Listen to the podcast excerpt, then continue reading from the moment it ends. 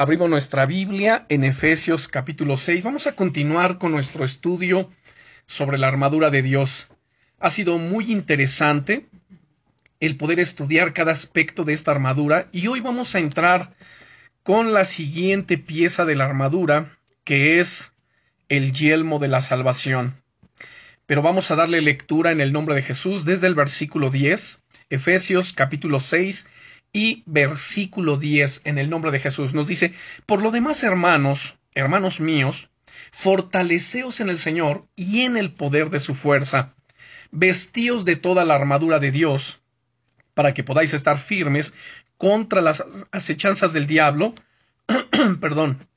Porque no tenemos lucha contra sangre y carne, sino contra principados, contra potestades, contra los gobernadores de las tinieblas de este siglo, contra huestes espirituales de maldad en las regiones celestes. Por tanto, tomad toda la armadura de Dios, para que podáis resistir en el día malo, y habiendo acabado todo, estar firmes. Estad pues firmes, ceñidos vuestros lomos con la verdad, y vestidos con la coraza de justicia, y calzados los pies con el apresto del Evangelio de la paz. Sobre todo, tomad el escudo de la fe, con que podáis apagar todos los dardos de fuego del maligno, y tomad el yelmo de la salvación. Hasta aquí nos quedamos. Oremos, Padre, en el nombre poderoso de Jesucristo. En el nombre, amado Señor, que es sobre todos los nombres, te damos a ti las gracias por tu fidelidad, por tu amor, por tu misericordia. Gracias porque tenemos la bendición de poder acercarnos a ti, de abrir las sagradas escrituras para ser instruidos en ellas. Oramos, glorioso Señor, que ilumines nuestra mente, que abras nuestro entendimiento, que abras nuestros oídos, Señor, para escuchar tu voz. Háblanos en el nombre poderoso de Jesucristo. Espíritu Santo, guíanos a través de tu palabra, Señor. Edifica nuestra fe, fortalécenos y derriba, Señor, en la medida que está siendo expuesta tu palabra, derriba, Señor, argumentos en la mente, derriba, Señor, toda cosa que no te agrada, que no te glorifica, Señor, en nuestros corazones, en nuestros pensamientos, y fortalécenos con el poder de tu Espíritu Santo, en el nombre poderoso de Jesucristo. Amén. Bueno, entramos entonces a la siguiente pieza de la armadura, solamente quiero recapitular muy brevemente lo que ya hemos estado hablando. Recordemos que el apóstol Pablo nos dice en el versículo 10, por lo demás, hermanos míos, fortaleceos en el Señor y en el poder de su fuerza. No podemos ignorar eh, estas palabras del apóstol Pablo.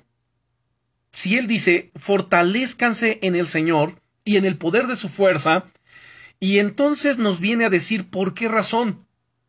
Dice en el verso 11, además, vístanse de toda la armadura de Dios para que puedan estar firmes contra las acechanzas del diablo. Hermanos, es cierto que a mucha gente no le gusta escuchar acerca del diablo. Obviamente nosotros no predicamos de él, no nos interesa predicar de él.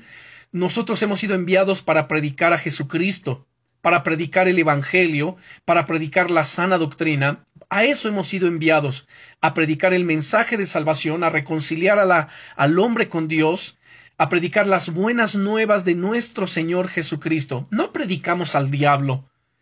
Sin embargo, al estar predicando las sagradas escrituras, hablamos acerca de este ser y de sus maquinaciones, porque así está escrito y porque así el apóstol Pablo y además el Señor Jesucristo, que es quien más habló acerca de este ser en los evangelios, pues lo presenta y lo presenta para que para que sepamos en primer lugar contra quién es nuestra lucha.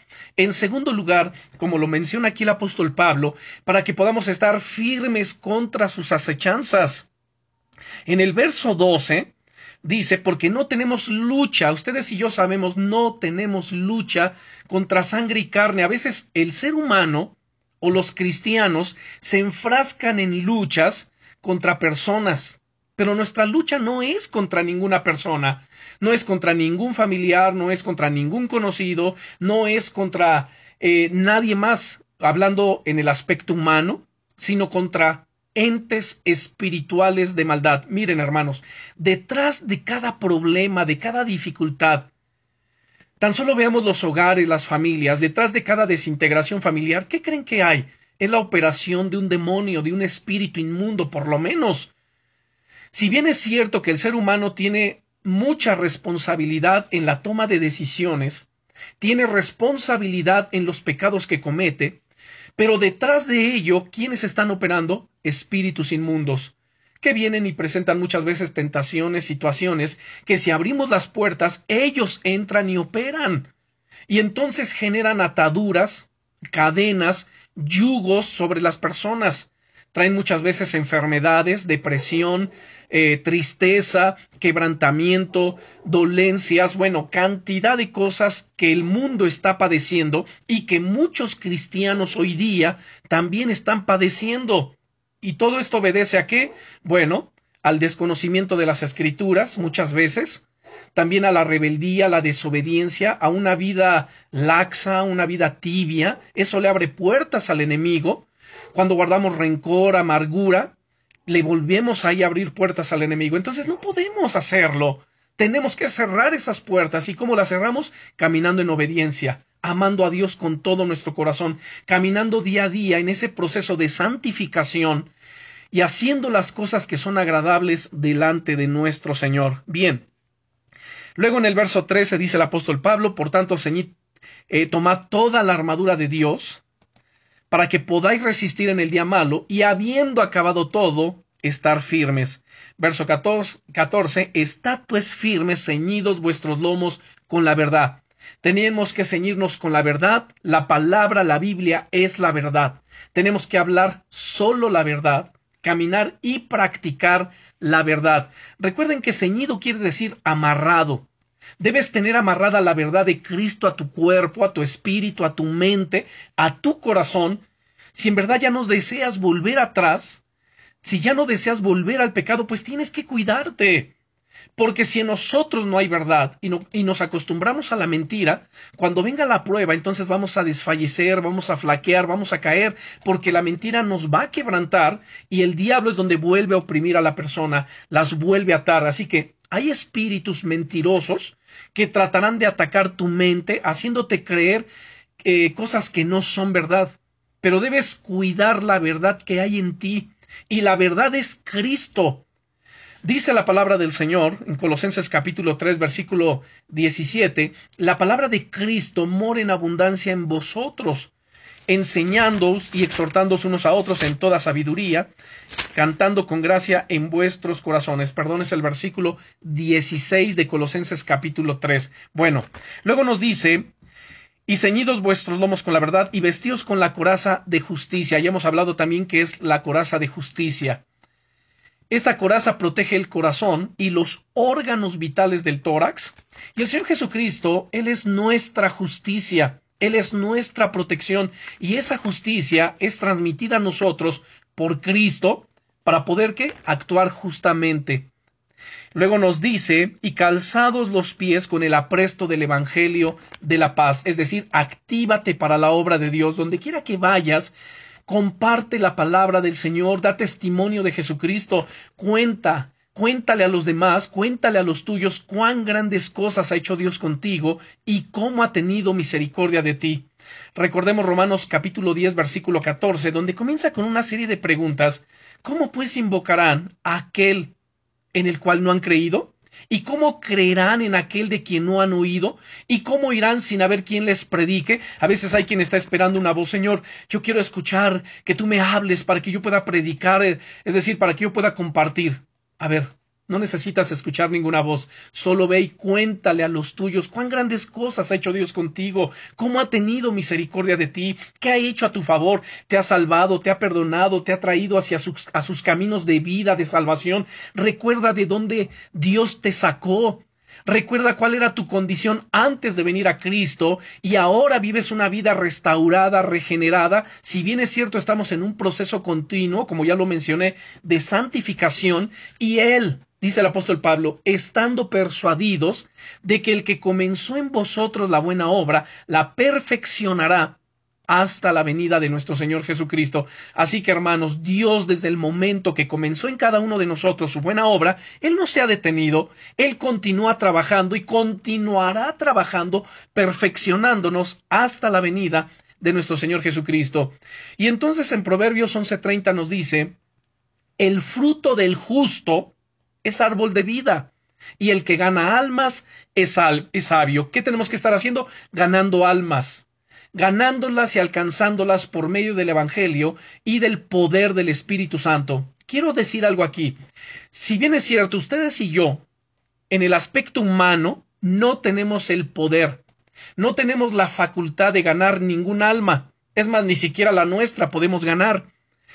Pero por la gracia de nuestro Señor Jesucristo y el Espíritu Santo que mora en nosotros, Él nos faculta con su poder con su gracia, con su palabra y sus dones espirituales para ir y ganar almas. No lo hacemos humanamente en nuestras fuerzas, pero lo hacemos en las fuerzas del Espíritu Santo. Así que el, fruto del justo, y ustedes y yo somos justos, porque hemos sido justificados por la fe en nuestro Señor Jesucristo, dice Romanos capítulo 5 y versículo 1. Entonces, el fruto del justo es árbol de vida, y el que gana almas es sabio. Hermanos, seamos sabios, estemos alcanzando almas, llenando el reino de los cielos con almas. Saben, el negocio, y lo digo así claramente porque así lo dice la Biblia, el negocio de Dios son almas.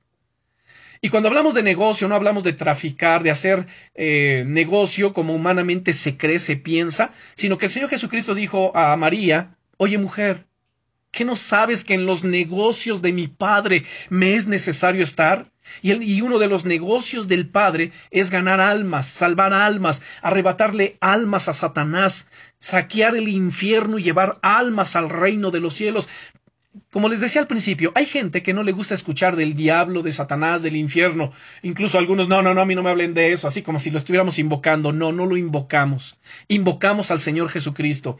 Invocamos al Espíritu Santo. Invocamos al Padre Eterno sobre nuestras vidas. Su nombre es invocado sobre nosotros, su poder, su gracia. Y ustedes y yo somos enviados, dice Jesucristo, y aquí que yo los envío como ovejas en medio de lobos. Somos la luz en medio de las tinieblas, y la luz en las tinieblas resplandece. Las tinieblas es Satanás, son sus demonios, es la enfermedad, son las dolencias, es el pecado.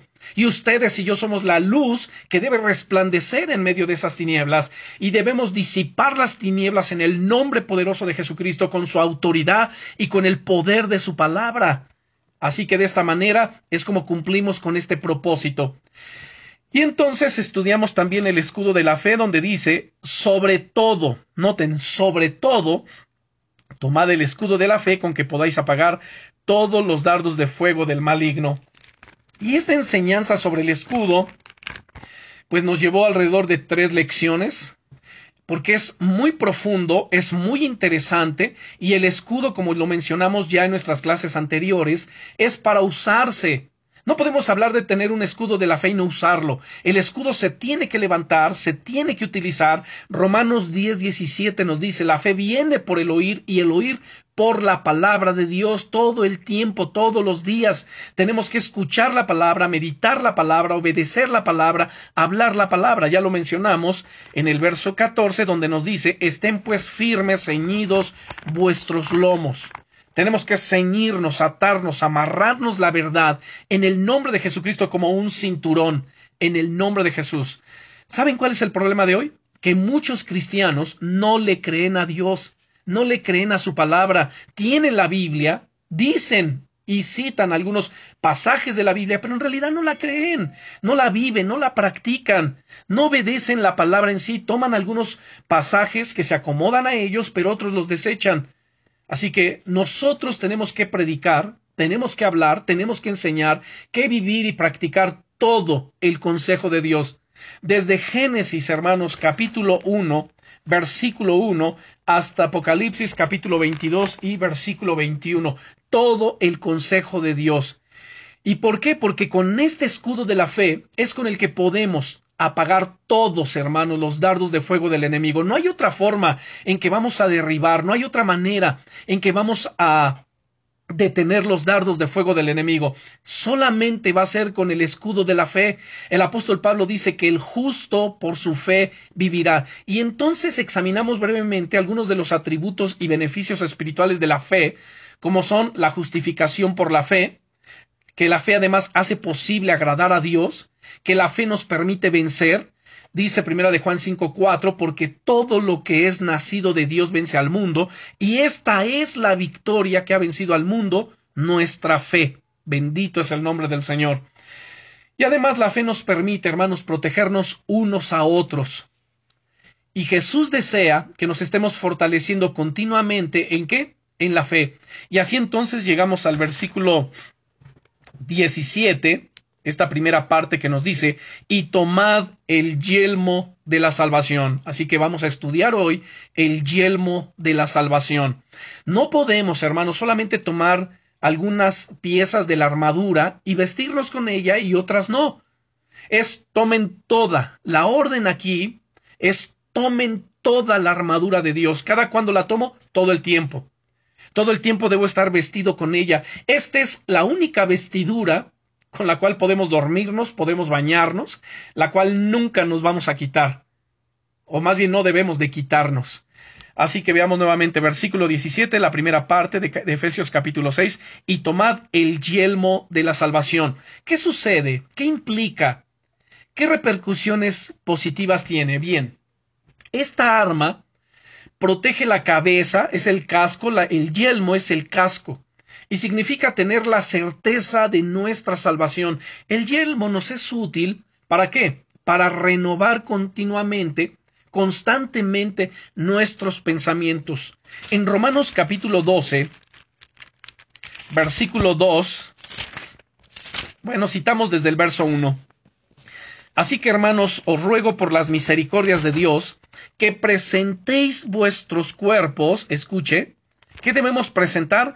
Nuestros cuerpos en un sacrificio vivo, agradable a Dios, que es nuestro culto racional. Esto ya lo hemos explicado. En el Antiguo Testamento se traían ofrendas y sacrificios a Dios. Esas ofrendas y sacrificios, los sacrificios particularmente eran animalitos, animales que venían a sustituir a la persona y morir en lugar de la persona. Y se ofrecían como sacrificio por el pecado. Y entonces, este animalito, una vez sacrificado, era puesto sobre el altar y era consumido por el fuego. Aquí ya no pide el Señor en el Nuevo Testamento que me traigan un animalito, ahora el Señor demanda su cuerpo y mi cuerpo. Él nos demanda a nosotros, ofrezcan sus cuerpos en un sacrificio vivo, además santo, quiere decir apartado, limpio, puro. Si ustedes y yo nos vamos a ofrecer a Dios, tenemos que hacerlo con limpieza de corazón, vivir una vida santa, una vida recta. Cada que venimos ante su presencia es, tenemos que hacer la oración de Señor, perdóname, una, una oración de confesión, una oración de arrepentimiento. Y cada día, a cada momento de nuestra vida, debemos procurar vivir en santidad. Dice la Biblia en Hebreos capítulo 12, versículo 14, seguid la paz con todos y la santidad, sin la cual nadie verá al Señor necesitamos vivir en santidad. Una vida agradable, una vida apartada, una vida santa, una vida justa, una vida recta delante de Dios. Si en nuestro corazón, escuchen con atención esto, si en el corazón alberga pecado, en la mente pensamientos impuros, ¿saben qué es eso? Es caldo de cultivo para los demonios. Permítanme ponerles un ejemplo para entenderlo mejor. Un ejemplo cotidiano. Hay hogares en donde, mmm, digamos, luchan y batallan contra ratones que se meten a sus hogares. Otros quizá con cucarachas, ¿no es cierto?, en la cocina. Bueno, aquí el asunto es que empiezan, tenemos que sacar estos ratones y luchan sacando ratones o sacando cucarachas. Pero están atacando el problema no de raíz. ¿Cuál es el atacar el problema de raíz? Bueno, en lugar de empezar a sacar ratones, primero saca la basura, saca aquellas cosas que los atraen. Si no hubiese basura o comidilla por ahí, si estuvieran bien aseadas las cocinas o los utensilios, las estufas, etcétera, pues no hubiese grasa que atrajera a las, a las cucarachas, ¿no es cierto? Entonces primero es hacer una limpieza exhaustiva y entonces estos bichos o estos eh, roedores, al no tener alimento, al no haber nada que los atraiga, al no haber un caldo de cultivo allí, simplemente pues no tienen nada que hacer y se van. Es por lógica. ¿Sí me explico? Lo mismo sucede con nuestras vidas. si no hay pecado, si no atesoramos malos pensamientos, impureza, si no estamos coqueteando con el pecado, hermanos, los demonios no tienen nada que hacer. Es así de simple. Como dice Santiago, someteos pues a Dios, resistid al diablo y el diablo, miren, huye. Solito huye, porque no hay nada donde pueda él tomarse de nuestras vidas. Pero si hay pecado, amargura, resentimiento, hipocresía, falsedad, impureza, lujuria, engaño, etcétera, si hay este tipo de cosas, desánimo, eh, mentiras, pues esos son la comidilla para el demonio. Ese es el caldo de cultivo que los atrae. Y por más que estén reprendiendo, yo reprendo y echo fuera y, y, y cancelo, no, ni cancelas nada, ni sacas nada, porque tienes pecado, tienes amargura, tienes resentimiento, tienes hipocresía, tienes lujuria, tienes cosas allí que los están atrayendo. Así que simple lógica. ¿Se dan cuenta? Es sentido común. Así que tenemos que limpiarnos en el nombre de Jesucristo. Y si te vienes a ofrecer delante del Señor y vienes a orar, tiene que hacerlo con limpieza de corazón, porque el pecado hace separación entre el hombre y Dios y por causa del pecado Dios no escucha la oración. Dios no la puede escuchar. Isaías capítulo 59, versículo 2 dice, pero vuestros pecados han hecho separación entre vosotros y vuestro Dios, y vuestras eh, iniquidades han hecho ocultar de vosotros su rostro para no oír. Entonces el pecado, la amargura, el resentimiento y todas esas cosas que ya mencioné son caldo de cultivo para que el enemigo, hermanos, esté allí oprimiendo, esté fastidiando, esté haciéndole la vida imposible a la gente. Así que no tenemos por qué permitir que el enemigo, hermanos, tome lugar en nuestras vidas, ni en nuestros hogares, ni en nuestras familias, en el nombre poderoso de Jesucristo. Que el Señor lo reprenda en ese nombre glorioso y poderoso. Así que tenemos que perseverar, darle la gloria, darle la honra, darle la alabanza al Señor, para que Él se glorifique y cumpla su propósito en nuestras vidas. Así que cada uno de nosotros asumamos nuestra responsabilidad, nuestro compromiso y poder decirle, Señor, cumple tu propósito en mi vida. Señor, haz tu obra perfecta en mi corazón. Señor, que tú te glorifiques en mí, en el nombre maravilloso de Jesucristo, porque tú eres bueno, Señor, y porque para siempre es tu misericordia, en el nombre poderoso de Cristo Jesús. Amén. Ok, pues entonces continuamos viendo y examinando todo esto. Y como les decía, esta arma protege la cabeza, es el casco, significa tener la certeza de nuestra salvación. El yelmo, sabe, nos es útil, dijimos, para renovar constantemente nuestros pensamientos. Bueno, vimos aquí en el versículo 1 del capítulo 12 de Romanos, y luego dice en el verso 2, no os conforméis a este siglo, sino transformaos, noten, sino que transfórmense Ustedes y yo nos transformamos, dice, por medio de la renovación de su entendimiento, para que puedan comprobar cuál sea la buena voluntad de Dios, agradable y perfecta. En la medida que estamos en este proceso de renovación, de transformación de nuestro entendimiento, vamos a poder ir comprendiendo, vamos a entender la buena voluntad de Dios para nuestras vidas, que es buena, agradable y perfecta. Así que la renovación es constantemente. Y el tener la seguridad de nuestro corazón de esta salvación, ¿saben? El Espíritu Santo entonces da testimonio a nuestro espíritu de que somos propiedad de Dios, de que somos hijos de Dios, entonces podemos descansar en su amor y con todo éxito vamos a poder arrojar las dudas, las cargas, los temores y las tentaciones bajo los pies de nuestro Señor Jesucristo. Busquen segunda de Corintios capítulo 10 versículo 4.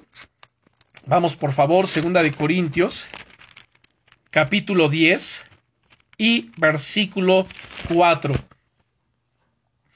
Nos dice aquí el apóstol Pablo, segunda de Corintios capítulo 10 versículo 4, dice, porque nuestra porque las armas de nuestra milicia no son carnales, sino poderosas en Dios para la destrucción de fortalezas, derribando argumentos y toda altivez que se levanta contra el conocimiento de Dios y llevando cautivo todo pensamiento a la obediencia a Cristo. A ver, vamos a entender esto.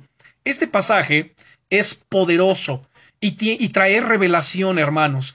Noten, ustedes y yo No tenemos ningún otro enemigo, ningún otro adversario, aunque alguien diga que es nuestro enemigo, ok, que lo diga. Pero detrás de ellos está operando Satanás y sus demonios. Esos son nuestros verdaderos enemigos, que si de ellos bastara, ¿saben? Ya nos hubieran despedazado, ya nos hubieran llevado vivos al infierno. Pero por la gracia de Dios estamos aquí, por la gracia de Dios, hermanos, estamos siendo equipados, facultados con el poder del Espíritu Santo para vivir una vida victoriosa y para poder, cuando nos vayamos de esta tierra, poder estar con nuestro Dios por la eternidad y gozar de su presencia.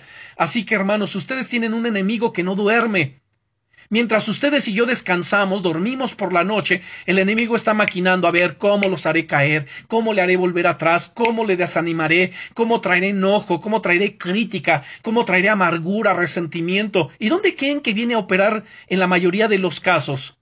En nuestra familia. ¿Cuál es la labor del enemigo? Robar, matar y destruir. Cuando ustedes vean que el hogar se empieza a desmoronar o que hay problemas, rencillas, amargura entre los matrimonios, padres con hijos, entre hermanos. Bueno, saben hermanos, eso es la obra del diablo. Pónganse las pilas inmediatamente. Tenemos que atacar eso y reprender a ver toda obra del diablo fuera de mi vida, de mi hogar, de mi familia, en el nombre poderoso de Jesús y cerrarle las puertas al enemigo. No le demos lugar al diablo en el nombre de Jesús. Renovemos nuestra manera de pensar, incluso en Efesios capítulo 4, en el versículo 23 me parece. Sí, efectivamente, el verso 23 dice, y renovaos en el espíritu de vuestra mente. Noten cómo apela a la mente. ¿Por qué la mente? Porque aquí en la mente se gana o se pierden las batallas. Segunda de Corintios 10:4 que acabamos de leer dice, porque las armas de nuestra milicia no son carnales, sino poderosas en Dios para la destrucción de fortalezas.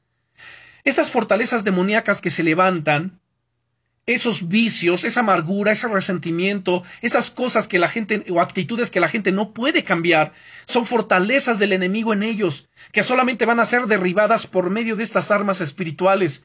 Y como Dios nos ha facultado con ellas, dice en el verso 5, derribando argumentos y toda altivez que se levanta contra el conocimiento de Dios y llevando cautivo todo pensamiento a la obediencia a Cristo.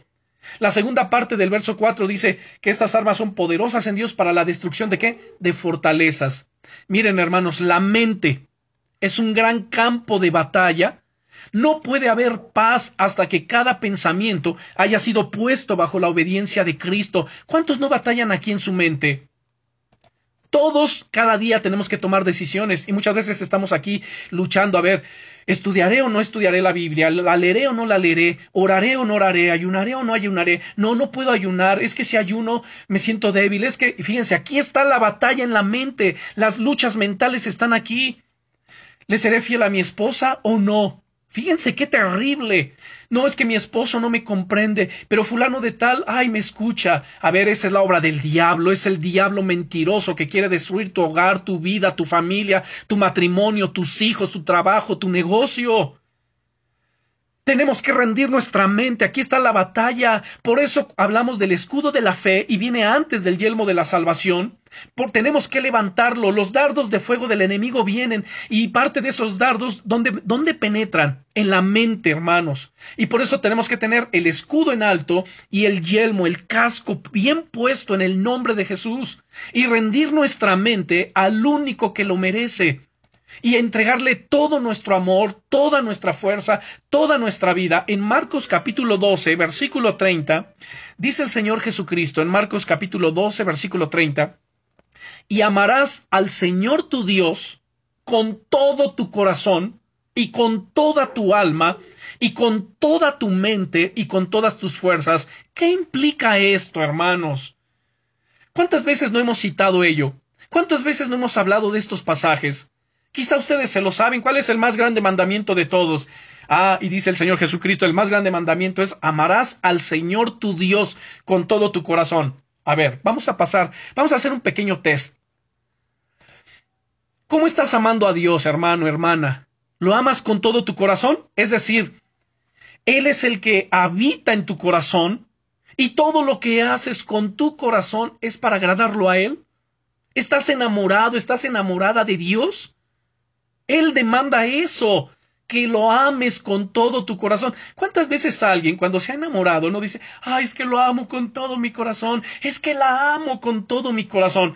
Pues dice el Señor, a ver, momento, si tú vas a amar a alguien, primero vas a amar a Dios. Y lo vas a amar así, con todo tu corazón que no haya lugar para nadie más en ese corazón más que para Dios. Lo amarás con todo tu corazón. Y entonces agrega, y con toda tu alma. ¿Por qué con toda el alma? El alma es el asiento de las emociones, de los sentimientos, de los pensamientos, de la voluntad. Ámalo con toda tu alma, con toda tu pasión. Apasionate por Dios. Y luego agrega y con toda tu mente. ¿Qué significa con toda tu mente? Significa que tus pensamientos tienen que estar enfocados en Él todo el tiempo, como aquella persona, aquel jovencito que se enamora, y entonces su mente todo el tiempo está pensando en quién? Pues en su amado o en su amada, todo el tiempo. Antes, ¿verdad? Se acostumbraba, pues ahí ya estaban hasta escribiendo y escribía su nombre y corazoncitos y todo el, todo el tiempo aquí en la mente. O ahora pues es en el teléfono. Saben, hermanos, Dios demanda todo de nosotros. A veces escucho gente que dice, es que es difícil seguir a Dios, pero ¿por qué? ¿Saben por qué se le hace difícil? Porque no ama a Dios, porque no lo ama. Si lo amara no le fuera difícil. Es que Dios pide mucho. No, Dios no pide mucho, Dios pide todo. O me das todo tu corazón, me das toda tu alma, me das toda tu mente y me das todas tus fuerzas, o no me des nada, dice Dios. Dios quiere todo.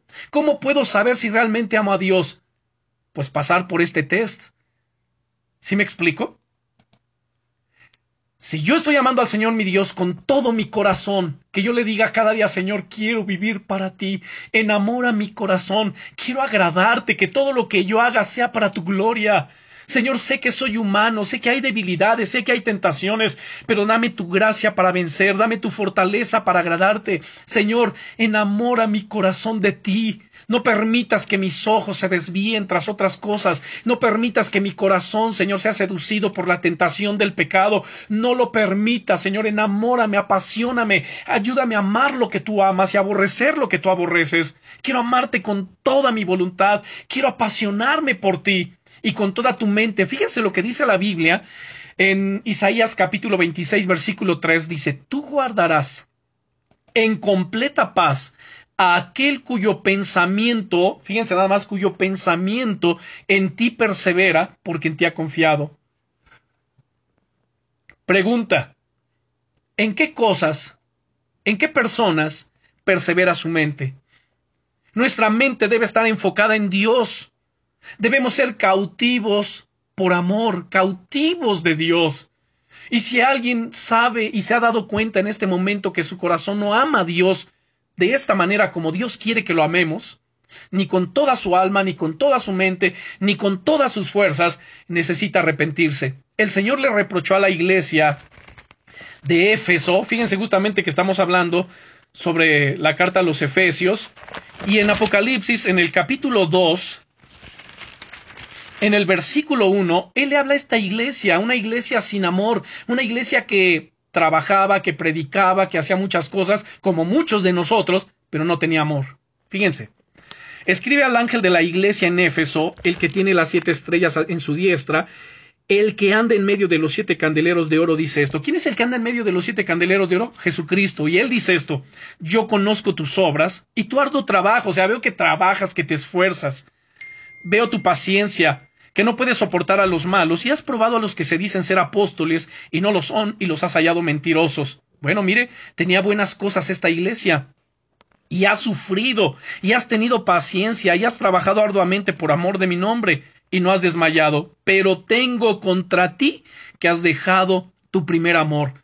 Ese amor con el que tú me conociste, dice Dios, ese amor que cuando se te predicó y te rendiste a mí, que estabas tan enamorado, tan enamorada que pensabas en mí, solamente querías orar, solamente querías estar en mi presencia, solamente querías adorar, solamente querías agradarme, pues se ha ido de tu vida.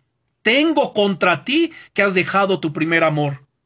Recuerda, o sea, a ver, vuelve atrás, vuelve la cinta. Recuerda de dónde Dios te sacó. Recuerda dónde has caído, dónde estuvo la falla, qué permitiste en tu vida, qué pecado, qué tentación permitiste para caer, para haber abandonado tu primer amor.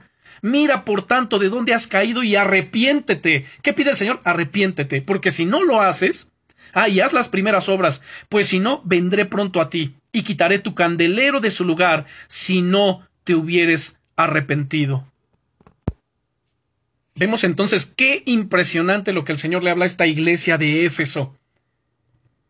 Mira, por tanto, recuerda de dónde has caído, dónde estuvo la falla en tu vida, dónde dejaste de orar, por qué dejaste de apasionarte. Ahora, mira, a veces no tanto es dejar de orar, porque hay gente que ha permitido el pecado en su vida, pero siguen orando. o sea, fíjense qué paradójico, sabiendo que Dios no los oye, porque el pecado hace separación entre el hombre y Dios. Alguien dirá, no, yo siento que sí, pues sentirás y te escuchará no sé quién, pero Dios no escucha la oración de la persona que está en pecado y Dios no le va a responder. Así que cuando alguien está orando y está en pecado, solamente está perdiendo su tiempo.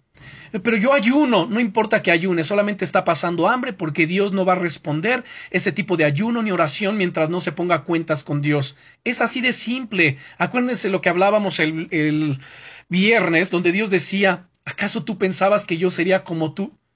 guardando pecado hipocresía, corriendo con los adúlteros? ¿Acaso pensabas que sería igual que tú? Pues te reprenderé por todas estas cosas. Sabe nuestro Dios, hermanos, es un Dios santo. Santo es su nombre. Santo es el Señor, y tenemos que buscarle a Él con todo nuestro corazón, con toda nuestra mente, con toda nuestra alma, y amarlo con todas nuestras fuerzas. Entonces, después de haber entendido estas cosas, permítanme reafirmar lo siguiente. El campo de batalla es la mente. Aquí en la mente es donde se gana o se pierde. Es en la mente. Permítanme hablarles varias cosas sobre este aspecto. En primer lugar, el campo de batalla son los pensamientos.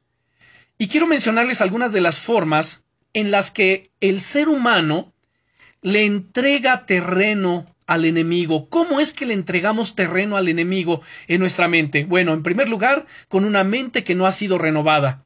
Segunda de Corintios capítulo 4, verso 4. Vayan conmigo.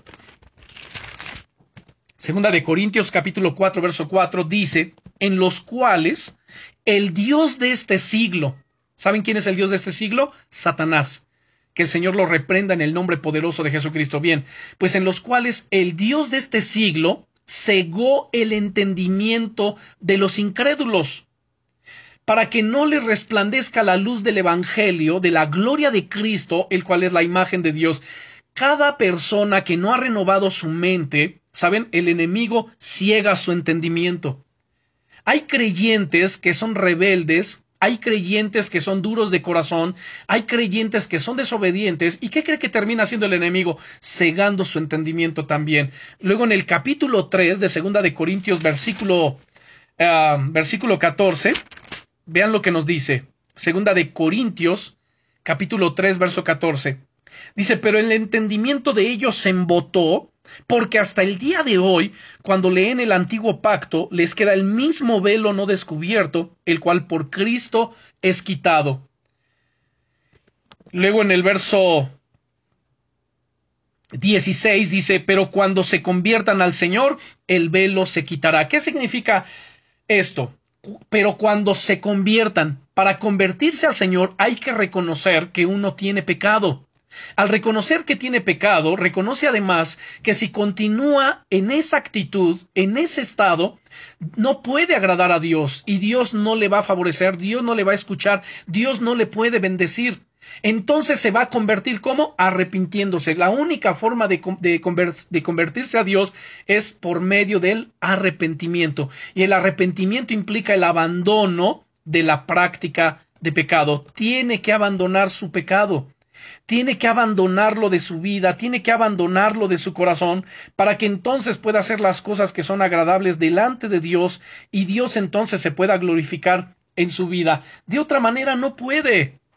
De otra manera no va a suceder.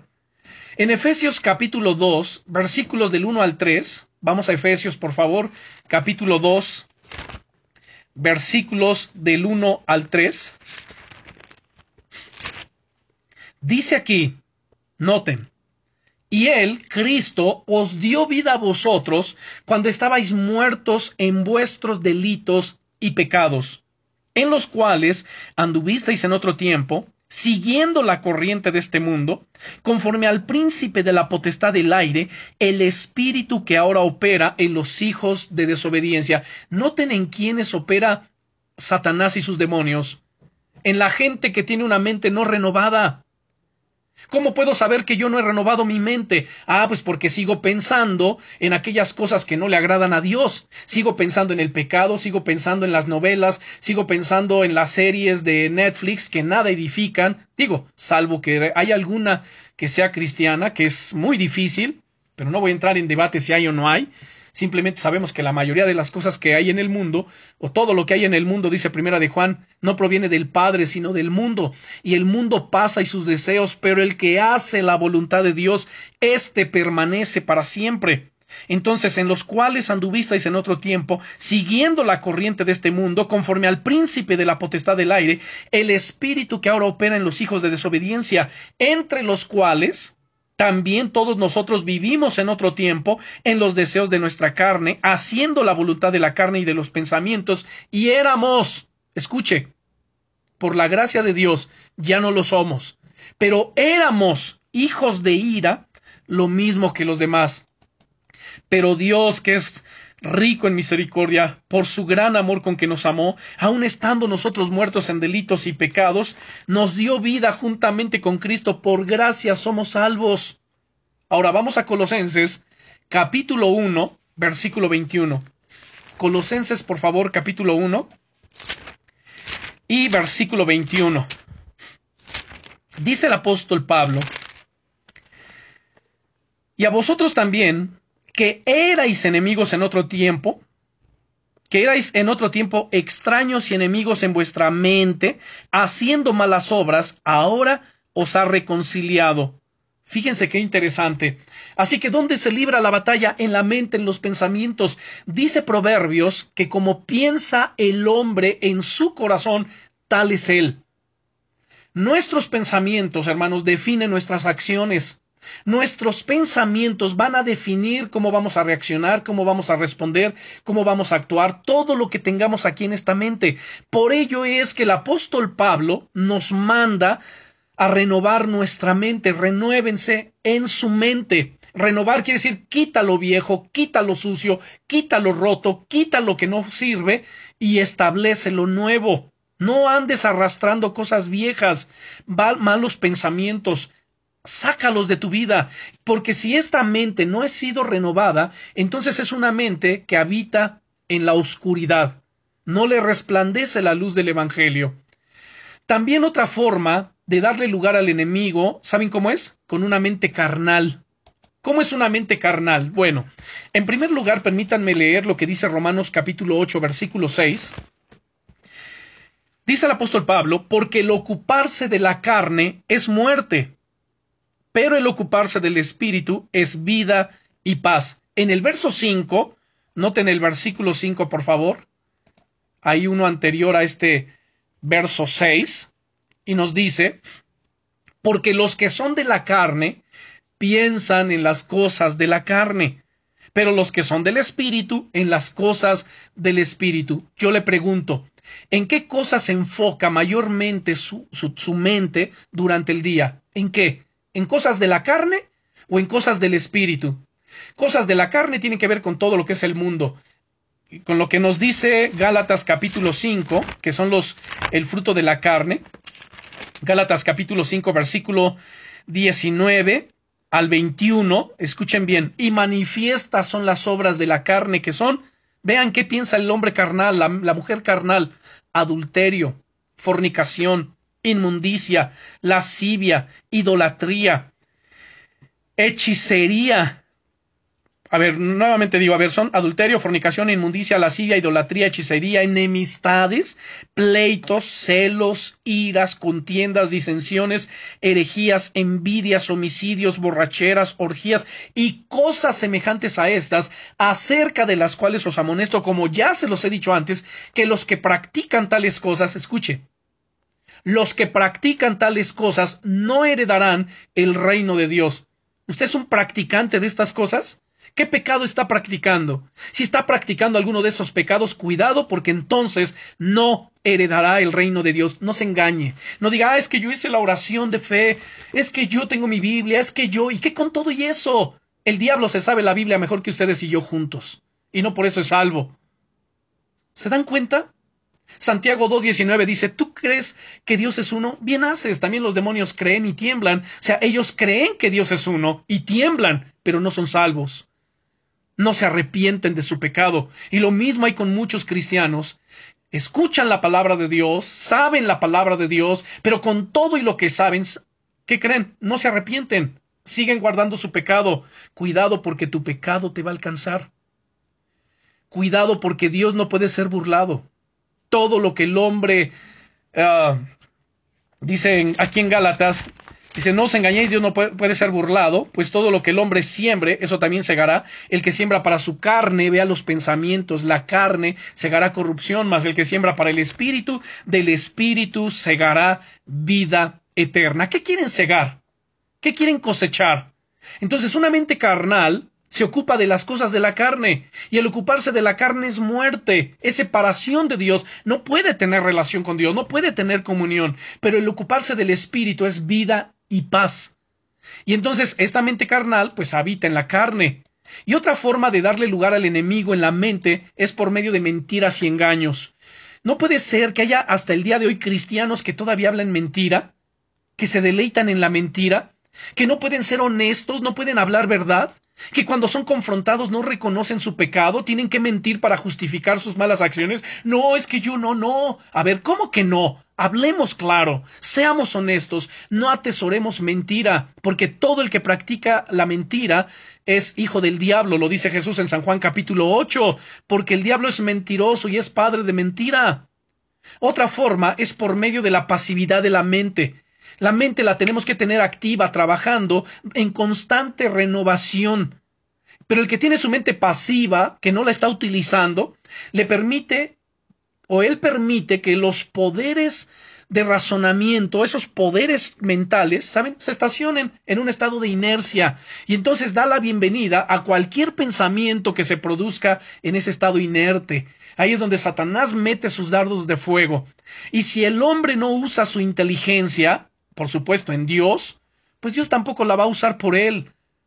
Pero los espíritus malignos sí hacen uso de ella, y esto requiere entonces un cerebro en blanco y también una voluntad pasiva. Así cuando alguien está pensando en cosas que no tiene que pensar, ocupando su mente en algo que no tiene que ocupar, es un caldo de cultivo para el enemigo. La mente ociosa es un instrumento de Satanás y tenemos que cerrarle la puerta al enemigo. Otra forma en que ataque el enemigo, ya lo dijimos, ¿verdad? Eh, ya mencionamos algunas, pero si entendemos que la mente es el campo de batalla y que nuestros pensamientos, hermanos, es donde aquí ganamos o, o, perdemos, pues entonces en mi mente voy a ocuparla en pensar las cosas de Dios, en pensar en Dios, en meditar en la palabra de Dios, en memorizar las sagradas escrituras. La mente carnal opera en la carne, ya vimos Romanos 8:6, porque el ocuparse de la carne es muerte, pero el ocuparse del espíritu es vida y paz. ¿Quieren tener vida abundante? ¿Quiere tener paz en su corazón? Ocúpese de las cosas del espíritu. Lea la Biblia, estúdiela, medítela, aplíquela a su vida. Antes de, cuando lee un, versículo y antes de pensar, ay no, es que este le queda bien a fulano, este es para menganita porque anda así. A ver, no, antes de pensar en los demás, pensemos en uno. ¿Cómo se aplica esta palabra a mi vida? Señor, esto que tú estás hablando es para mi vida. Gracias porque confrontas mi pecado, porque no toleras, Señor, la hipocresía, la falsedad, el engaño. Ayúdame a caminar en santidad. Quiero amarte, quiero agradarte con todo mi corazón. Señor, renueva mi entendimiento, ayúdame a renovar mi manera de pensar. Señor, amplía mi capacidad de retención de tu palabra. Bendice mi memoria, mis neuronas, Señor, rejuvenécelas en el nombre poderoso de Jesucristo. Ayúdame a retener la enseñanza tu buena palabra, Señor, en mi mente y en mi corazón, en el nombre poderoso de Jesucristo. No se maldigan, ya dejen de automaldecirse. Ay, es que tengo mente de teflón, es que mi mente ya no capta. A ver, si usted ya se arrepintió, vino a Jesucristo y es nacido de nuevo, dice la Biblia en Primera de Corintios, y anótelo por favor. Primera de Corintios capítulo 2 versículo 16 dice, porque ¿quién conoció la mente del Señor? ¿Quién le instruirá? Mas nosotros tenemos la mente de Cristo. ¿Quiénes nosotros? Los nacidos de nuevo, los que no nos conformamos al mundo, los que no nos conformamos al pecado, los que no andamos conforme a la carne, los que estamos continuamente renovando nuestra manera de pensar, los que amamos a Dios, tenemos la mente de Cristo y pensamos los pensamientos de Cristo. Alguien, fíjense nada más, qué paradójico, ¿no? De repente alguien que anda en pecado, que tolera, eh, que vive en la carne, que permite pensamientos que no son correctos, y todavía se atreve a, a, decir, pero yo tengo la mente de Cristo. No, no tienes la mente de Cristo, tienes una mente carnal, diabólica, porque estás maquinando y pensando pensamientos inicuos, estás pensando en el pecado, en la maldad, en el engaño, en la hipocresía, en el adulterio, en la impureza. O sea, no puede ser. No digas ni mientas ni te engañes, no tienes la mente de Cristo. Esa es una mente carnal no renovada. Necesitamos tener una mente renovada. Y entonces sí podemos decir más, yo tengo la mente de Cristo y tenerla en potencia. Esa potencia debe ser práctica en nosotros.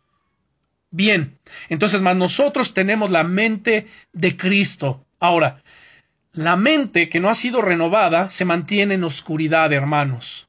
Efesios 4, versículo 17 y 18, dice el apóstol Pablo, Efesios 4, versículos 17 y 18, dice, esto pues digo y requiero en el Señor. Dice aquí, esto pues digo y requiero en el Señor, que ya no andéis como los otros gentiles, aquellos que no conocen a Dios, aquellos que andan en la vanidad de su mente, teniendo el entendimiento entenebrecido, ajenos de la vida de Dios por la ignorancia que en ellos hay, por la dureza de su corazón. Fíjense nada más. Los cuales, después que perdieron toda sensibilidad, se entregaron a la lascivia para cometer con avidez toda clase de impureza. Mas vosotros no habéis aprendido hacia Cristo. A ver, ¿qué han aprendido de Jesús? Si ustedes y yo nos llamamos cristianos, un cristiano es un seguidor de Cristo, es un imitador de Cristo, es uno que sigue los pasos de Cristo. Y lo que la gente tiene que ver en nosotros cada día es a Cristo. ¿Se da cuenta? ¿Qué tanto de Jesús ven en ustedes? ¿Qué tanto de Jesús ven en mí? Eso es lo que tenemos que preguntarnos. ¿O qué están viendo? ¿Carnalidad? Si están viendo en nosotros hipocresía, mentira, engaño, a ver, eso no lo aprendimos de Cristo, eso lo aprendimos del diablo. Note nuevamente el verso 20, dice, mas vosotros no habéis aprendido hacia Cristo.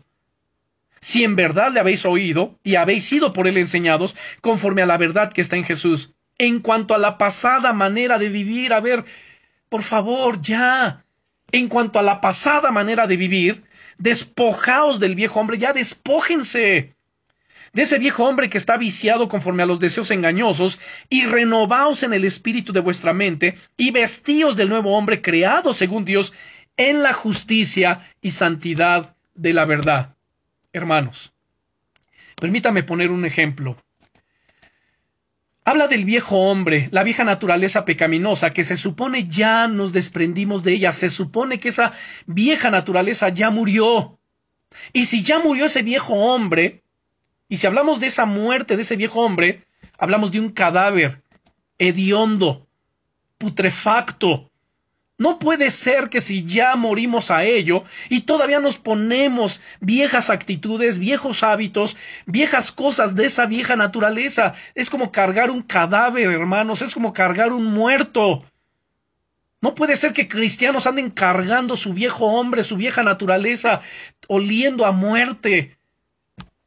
Por eso despójense ya del viejo hombre que está viciado conforme a los deseos engañosos y renovaos en el espíritu de vuestra mente y dice el 24, y vestíos del nuevo hombre creado según Dios en la justicia y santidad de la verdad. ¿Quién es el nuevo hombre? Cristo, vístanse de Cristo, piensen como Cristo, caminen como Cristo, hablen como Cristo, amen, perdonen como Cristo.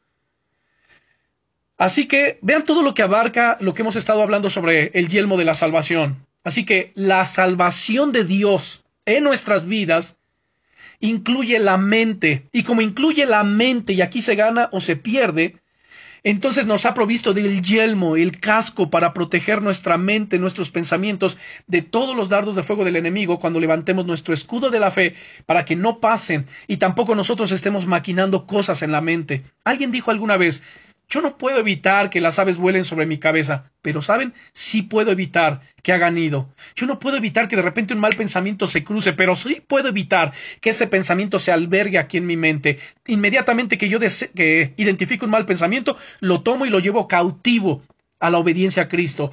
Tenemos que rechazarlo en el nombre de Jesús. El coqueteo del pecado, a ver, eso no tiene que estar en mi mente, te vas en el nombre de Jesucristo. El pensamiento sutil del diablo, ay, mira, es que tu marido no te entiende, pero aquel sí te entiende. A ver, sácalo, ese es el diablo, fuera en el nombre de Jesús. Tu, tu esposa no te entiende, mira, aquella sí, sácalo, fuera, ese es el diablo. Cualquier cosa que venga en contra de la palabra y de la voluntad de Dios, sácalo en el nombre de Jesús. Así que renovaos en el espíritu de vuestra mente, Efesios 4:23. Y entonces viene la liberación de la memoria de los recuerdos del pasado, libérate en el nombre de Jesús. Tienes que experimentar la liberación de la cautividad producida en la mente por medio a veces del ocultismo y los cultos. Quien practicó ocultismo fue a que le leyeran las cartas y cualquiera de esas cosas oscuras, sabes, tienes que renovar tu mente, entregársela al Señor. Y algunos tienen que recibir hasta liberación en el nombre poderoso de Jesucristo. Saben, hermanos, el casco protege nuestra cabeza y nos da protección contra todos los ataques mentales de Satanás pero necesitamos llenar nuestra mente del conocimiento de la palabra del Señor. Si tú eres un cristiano, una cristiana, que durante la semana no estudias la Biblia, no meditas la Biblia, pues entonces tu mente está en blanco en ese sentido. Tienes que llenarla de la palabra de Dios para que se ocupe tu mente en pensar en ella todo el tiempo. Carga tu Biblia, lee tu Biblia, llévala en formato escrito o en, la, en una aplicación en tu celular.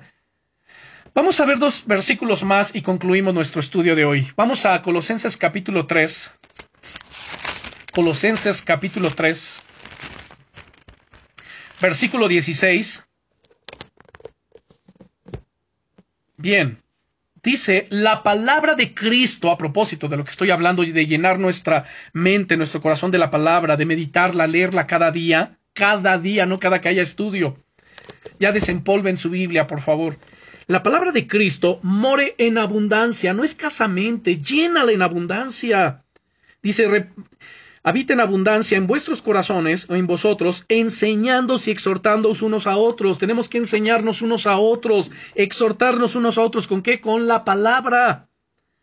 Y agrega, en toda sabiduría, cantando con gracia en vuestros corazones al Señor con salmos e himnos y cánticos espirituales. Hermanos, medita en los salmos, lee los salmos, canta, alaba, bendice, glorifica al Señor.